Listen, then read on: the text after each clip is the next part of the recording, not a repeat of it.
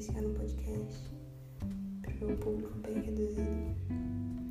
Eu acho que o primeiro tema a ser abordado, agora que a gente está numa nova fase em que eu quero falar de alguma coisa que não seja exclusivamente minha vida, é, seriam livros, né?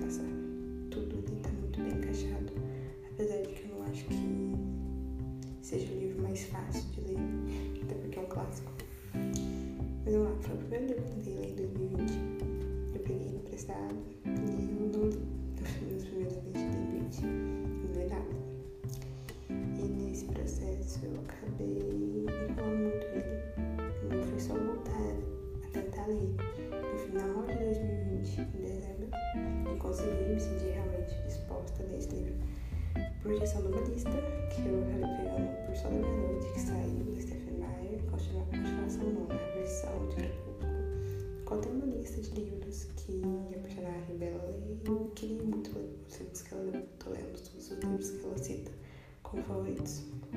Muita gente está fazendo isso. E é bem legal, é uma forma de incentivar a leitura através da leitura. Uma leitura mais simples e fácil, mais cativante, trazendo leituras mais complexas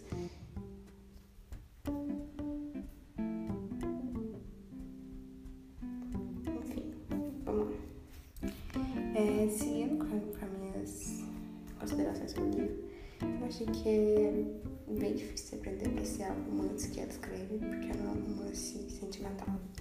Você não encara uma Elizabeth caída de amores no primeiro segundo, e muito menos um Darcy, que é um príncipe encantado. E ainda assim, os personagens que são caídos de amores, eles não são tratados como ideais ou figuras sábias. Tem a Jane caída de amores, quase morrendo de tristeza. Não é justo, parece horrível, não é uma coisa que você deseja. E o que é bem realista. Ninguém deseja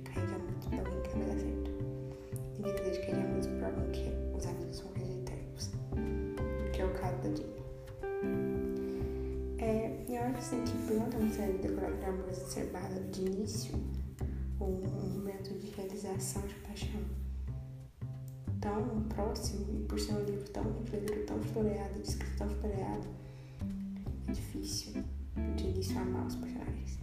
É muito difícil. Elizabeth acaba que ela tem uma, uma, um padrão da Jane, né? Não um padrão, mas pelo menos dentro de. Eu acho que até mesmo em Emma, né? Não por romance, mas tipo em razão de sensibilidade ou razão de sentimento, depende da tradução. É, e o preconceito, você tem duas irmãs né, representando dois lados. Eu acho que esses dois lados têm muito de uma coisa autobiográfica da Jane.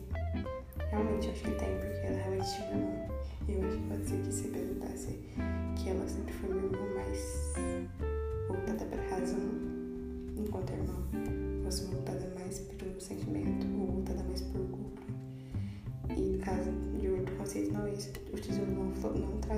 só que você pode perceber que a Jane é muito mais sentimental, bondosa, enquanto a Elizabeth é muito mais focada em o que é melhor para ela, não só no casamento. A Elizabeth não importa com isso.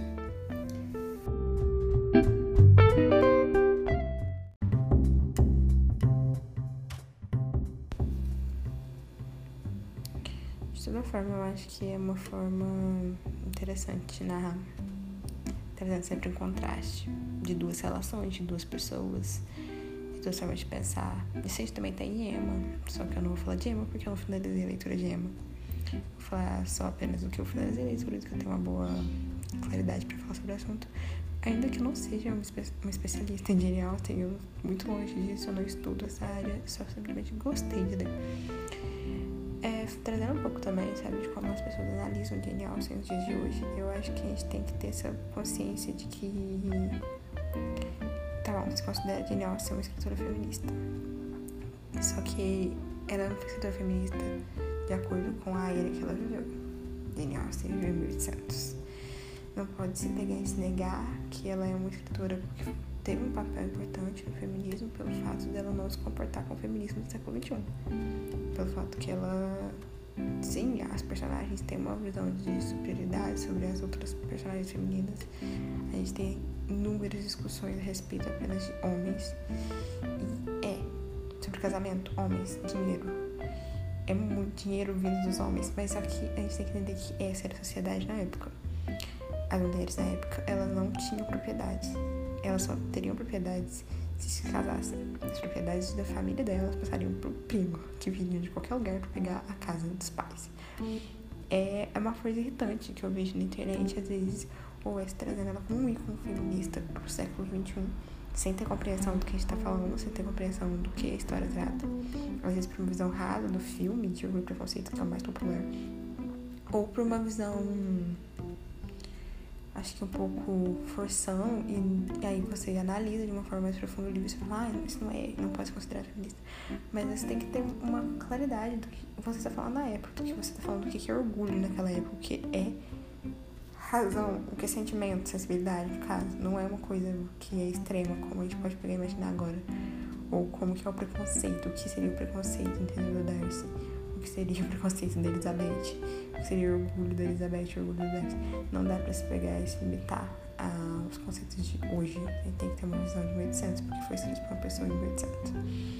Eu acho que ela traz uma forma boa de se ver a sociedade na época. Traz a possibilidade de uma pessoa que não estudou a época também uma noção. E dentro disso, a gente tem uma história de romance que é um romance que dá a possibilidade de sonhar. Provavelmente para quem leu naquela época era a chance de sonhar com você, se casar com a pessoa que você porventura se apaixonou e porventura tinha dinheiro. Ou que foi o caso do Edward de sensibilidade, sensibilidade. É, que não tivesse dinheiro tivesse a decência. Porque muitas vezes provavelmente não foi o caso das pessoas que se casaram por arranjos, né? Você não escolhia, então você se casaria com quem viesse. E eu acho que isso seria uma forma bem parecida com como a gente escreve sociedades distópicas hoje em dia, com heróis que são jovens. Então você pega um jovem e ele lê aquilo, sente que tem a chance de, dentro da nossa própria sociedade, que pode ser vista hoje em dia como quase distópica, de poder ser o herói, de poder estar à frente do movimento, de poder ser o Mockingjay, sabe? De poder ser o personagem que diverge das situações eu, no caso, quando vocês têm um romance e a personagem feminina ser o fonte de poder, ali no caso seria a chance um amor de verdade, que não tem nada de errado. Querer um amor de verdade. E sonhar com um amor de verdade em um lugar que o um amor de verdade não é seu direito. Porque você tem que pensar primeiro que você precisa se casar bem, porque você tem irmãs mais novas que precisam se casar bem, ou você precisa de dinheiro. E mesmo quando ela retrata personagens femininas que não são como a Elizabeth, que não pensam na frente de acima de ideias de dinheiro, é, não é injusto o retrato que ela traz, porque mesmo os personagens que são insanas, como a mãe das, das, das meninas Bennett, qual o motivo de você julgar uma pessoa ser insana quando ela não tem nada? E se o marido morrer, ela não vai ter nada. Ela não vai ter direito a nada. Isso é uma, uma coisa extremamente dolorosa de se imaginar. Imagina você ter direito sua própria casa, suas terras, sua família toda, que é só de garotas, vai ficar sem lugar nenhum pra viver. É lógico que ela é, provavelmente não é, não tô dizendo que é um bom personagem, porque é extremamente irritante ver como ela trata as filhas e tem preferência por algumas, mas eu tô dizendo que essa insanidade não é absurda, porque você tá falando de uma situação absurda, que foi real. Não tô falando que é uma biografia, tô falando que é uma situação que existia, era uma cultura as mulheres não têm direito a nada.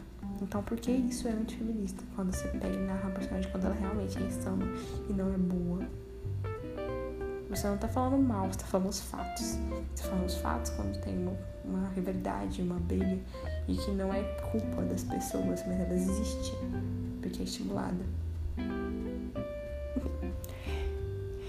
é, acho que a gente pode pegar e pensar que é um retrato real das prisões que a gente tem, sabe? Que as mulheres tinham pelo menos na época, do corpo, da mente, dos direitos. Que a chance de casar era uma libertação da ideia de ter que viver com a família até o momento que o pai não tivesse lá pra prover. e de como era analisado, ah, quanto aquela pessoa valia pela quantidade de dinheiro que ela tinha por mês, por ano. E é uma coisa, é um retrato muito interessante de se ter da sociedade. Eu acho que é o Orgulho e Preconceito, além de tudo, é um romance que a gente pode pensar como se fosse um pai, dizendo, fosse a mãe, que a Jane foi a mãe e teve Orgulho e Preconceito, que foi a mãe de todos os pilotos que a gente conhece. Pra quem é leitor, pra quem é leitor de livros, de fanfics ou de qualquer coisa de aluno no Twitter. De Enemies to Lovers, inimigos que se tornam amantes.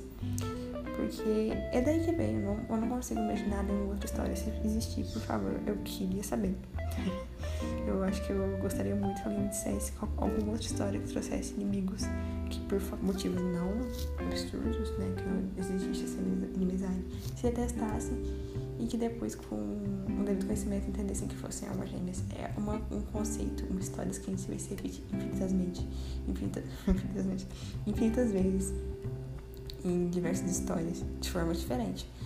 Mas é tal como e Julieta. Romeu e Julieta trouxe famílias inimigas com amor, com amantes entre elas. Você vê isso infinitas vezes em todas as histórias. Famílias, exércitos, povos. De todo jeito. Eu acho que a, eu acho que esse é o livro mais confortável para mim da Jane Acho que nenhum outro vai conseguir me deixar tão confortável. E apesar disso, ele não é inteiramente confortável, porque você tem que ter o tempo de aprender a amar a Lizzie. Você tem que ter o tempo de aprender a não julgar o Darcy. E ainda assim ter os motivos para poder detestar algumas atitudes deles dois. Você aprender a gostar deles, tal como a gente gosta de pessoas reais, que têm atitudes duvidosas. A gente gosta de artistas e pessoas nosso convívio. E gradativamente você não cai em amores de um dia pra noite não quando você realmente gosta. E é uma coisa assim, gradual e depois você sente saudade, muita saudade. Saudade de chegar no ponto. Eu acho que a partir da página 100, na verdade. Eu espero que quem estiver lendo o preconceito e estiver preso, sabe? Porque não é uma leitura fácil, não é, eu não acho. Se alguém acha fácil, eu não acho. Eu acho que você, depois que você passa de um ponto, se torna viciante. Acho que nem 5 horas da manhã a cidade é silenciosa, né? De todo jeito. De todo jeito, eu acho que é uma coletânea de fofocas também. Eu sempre brinquei isso quando eu tava lendo. Eu mandei inúmeras mensagens pra amigos falando que é uma coletânea de fofocas contadas de uma forma super confusa entre as pessoas e narrada de uma forma excelente pela escritora. Porque é um monte de pessoas falando coisas que ela não tem certeza a respeito. Umas para as outras tirando conclusões absurdas sobre essas coisas. E é isso. E no final acontece uma grande confusão e resulta em amor. Não tem nada melhor que isso. Grandes confusões, absurdo caos, resultando em amor. É, opinando assim sobre as obras dela, que eu já li até agora, que não foram todas, eu tô lendo Emma agora, depois de ter razão e sensibilidade. É, eu acho que nunca nenhuma vai me deixar tão confortável. Porque o preconceito é o preconceito e todo mundo sabe que é a obra mais popular. Eu realmente espero cair para muitos problemas. Mas vamos ver, né? Até a próxima. thank you